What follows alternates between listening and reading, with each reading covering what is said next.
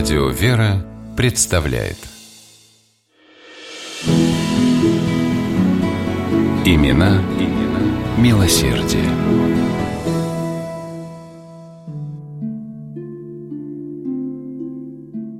В июле 1888 года на собрании строительного комитета храма в поселке Сиверское в 100 верстах от Петербурга было очень шумно.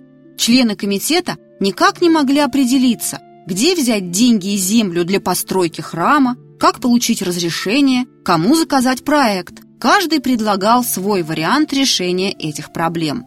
Бесконечные споры и колебания прервал председатель комитета Аполлон Николаевич Майков. Он решил взять все хлопоты по строительству Сиверского храма на себя. Этот маленький и хрупкий старичок вдохновлял своим энтузиазмом остальных. Ему лучше всех удавалось привлекать жертвователей и уговаривать дачников пополнить церковный хор. Благодаря его неустанным заботам дело пошло гладко и быстро.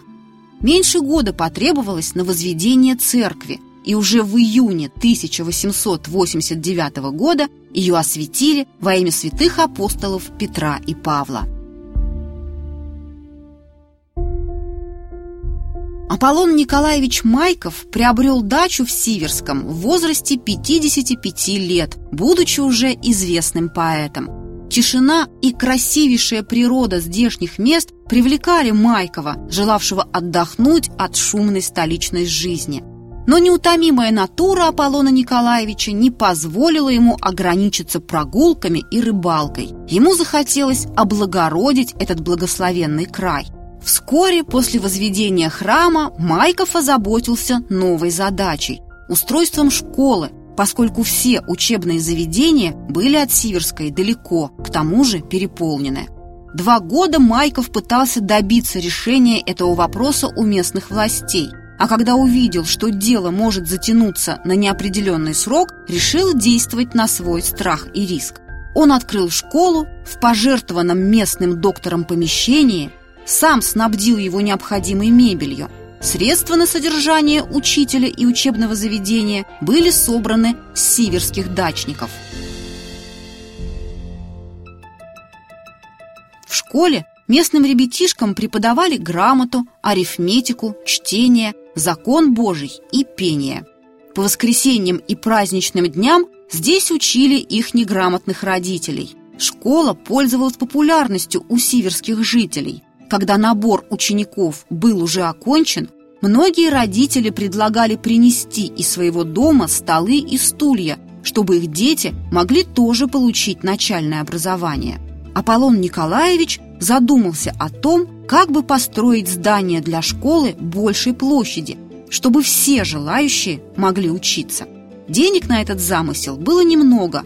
В школьной кассе насчитывалось 200-300 рублей – Тогда Майков пожертвовал на покупку школьного дома тысячу рублей из гонорара за недавно вышедшее шестое издание своих сочинений.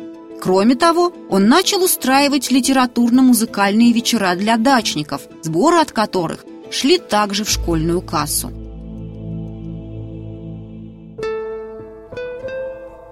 Вдохновленные его примером, сиверские энтузиасты в течение года собрали недостающую сумму – Вскоре новый двухэтажный дом для школы был куплен и оборудован необходимой мебелью, оснащен современными пособиями. К 1900 году в Сиверской школе обучалось 75 местных детей. Аполлон Николаевич говорил, если создана первая ступень разумной жизни, школа, то необходимо создать и следующую – библиотеку-читальню для народа – будет теплое, уютное местечко с интересными для народа книжками. Он мало-помалу сам научится сюда заглядывать. В 1896 году Майков начал собирать пожертвования на открытие Народной библиотеки в Сиверской, сам перечислив тысячу рублей.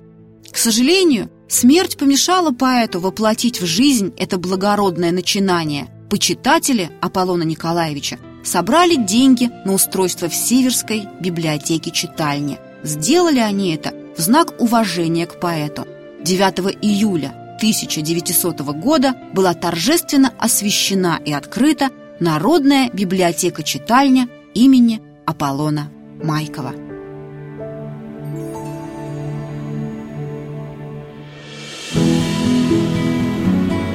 Имена, имена милосердие.